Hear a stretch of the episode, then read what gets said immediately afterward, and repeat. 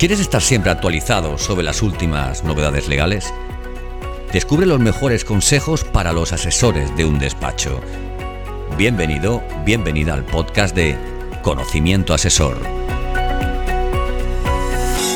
Buenos días y bienvenidos a un nuevo podcast de ámbito laboral sobre cómo queda la jubilación para este año 2022.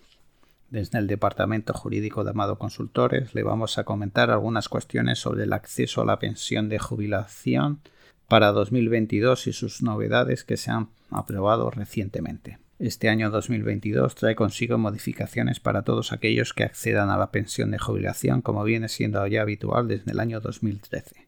Como ya sabemos, la Ley 27-2011 que entró en vigor en lo que aquí interesa en el año 2013, estableció una escala progresiva de aumento de la edad de jubilación ordinaria cada año en aras de culminar en 67 años el 2027. Con arreglo a dicha escala, para este año 2022 la edad ordinaria se fija en 66 años y 2 meses para aquellos que hayan cotizado menos de 37 años y 6 meses y 65 años para los que alcancen o superen dicho periodo de cotización.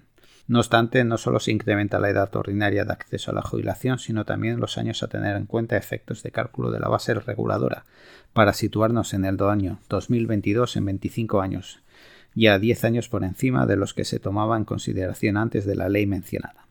En cualquier caso, esta cifra puede verse incluso modificada al alza, como consecuencia del segundo bloque de medidas de la conocida reforma escriba que se prevé tener aprobado a finales de 2022, aunque dados los temas que se pretende que recoja, como aumento topes de cotización, incremento de años de cálculo de la base reguladora de la pensión de jubilación, cotización autónoma según ingresos reales, etc., será más difícil alcanzar un consenso con patronal y sindicatos. No se conoce todavía hasta qué año se considerarán efectos de cálculo de la base reguladora de la pensión de jubilación, si bien se filtró un documento borrador del gobierno donde se contemplaba situar esta cifra en 35 años, lo que implicaría tener en cuenta una vida laboral muy amplia, con incluso lagunas de cotización y probablemente unas bases de cotización, las primeras más bajas y por ende poco favorables para el cálculo de la pensión.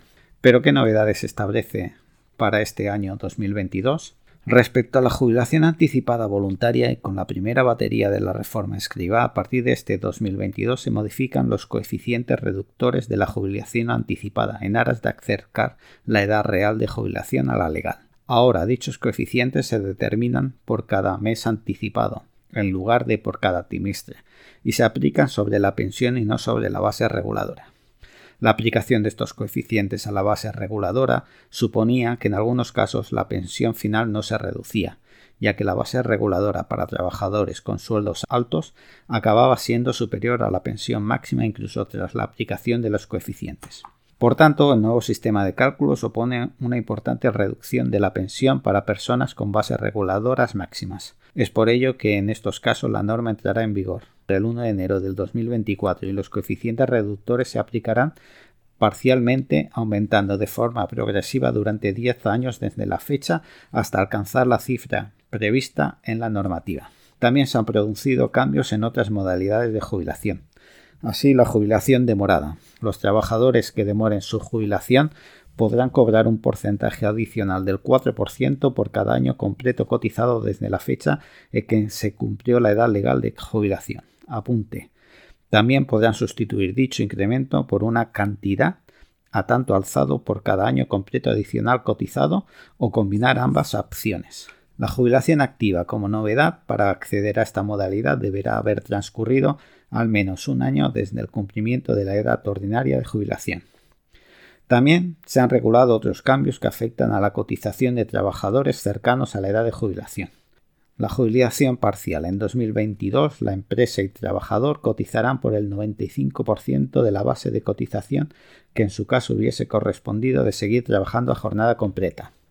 Incapacidad temporal. Las empresas tendrán una reducción del 75% de las cuotas empresariales a la seguridad social por contingencias comunes en caso de incapacidad temporal de trabajadores con 62 o más años, a partir de la edad de jubilación.